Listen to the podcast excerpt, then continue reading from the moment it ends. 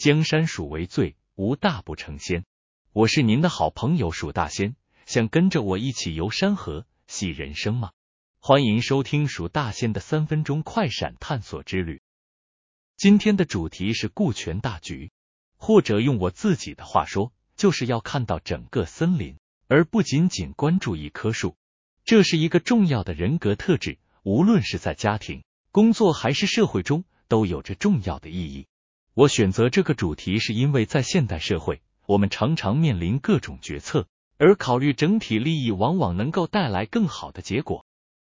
你们可能听说过蔺相如和廉颇两位中国战国时期的伟大将领，他们都来自赵国，以他们在以国家大局为重表现而闻名于世。让我为你们讲述他们的故事。蔺相如的完璧归赵堪称历史经典。当时秦国要将和氏璧归还给赵国，但这个任务充满了危险。蔺相如接受了这个挑战，因为他了解，只有保卫国家的利益，才能让赵国安宁。他承担了极大的风险，将和氏璧完好无损的带回赵国，从而保卫了国家的荣誉和利益。大家都听过“负荆请罪”这句成语吧？没错，指的就是廉颇。虽然蔺相如和廉颇之间曾有争端。但在关键时刻，他们能够为了国家的利益而团结起来。当国家面临外敌的威胁时，他们放下个人恩怨，共同抵御秦国的侵略。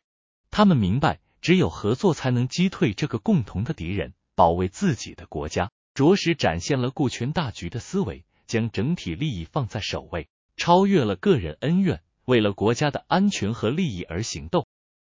接下来，我们来聊聊王羲之。他生活在东晋时期，被誉为中国书法史上的泰斗。王羲之不仅是一位杰出的书法家，还是一个关心国家大事的智者。在当时，国家政局动荡不安，陷入分裂和混乱。桓温是当时的重要军事领袖，他试图统一国家并恢复政治稳定。而殷浩则是当时的宰相，他对桓温的统一计划持怀疑态度，担心自己的政治地位会受到威胁。王羲之作为一位了解国家大事的知识分子，深刻理解顾全大局的重要性。他写信给殷浩，表达了希望他能够顾全大局、与桓温合作的愿望。在这封信中，王羲之不仅表达了对国家统一的支持，还试图劝说殷浩放下个人的猜忌和疑虑，将国家的利益置于个人的政治地位之上。这个故事强调了王羲之不仅是一位杰出的艺术家。还是一位具有高度政治智慧的知识分子。他的行动表明，不仅政治家和军事家可以做到顾全大局，艺术家也可以在自己的领域中发挥这种特质。通过写信表达自己的观点，试图影响国家的政治局势，展现了对国家前途的深切关心。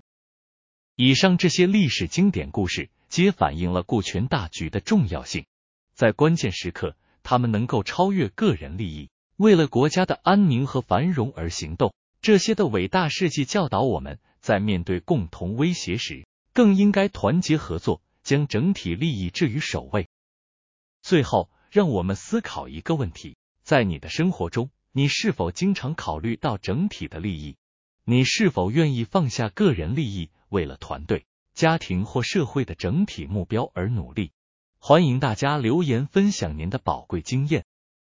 最后。我想分享一句名言：少数服从多数，牺牲自己顾全大局，看起来是比较冷酷，但是人类的进步就是这样实现的。江山属为最，无大不成仙。我是蜀大仙，我们下次再见。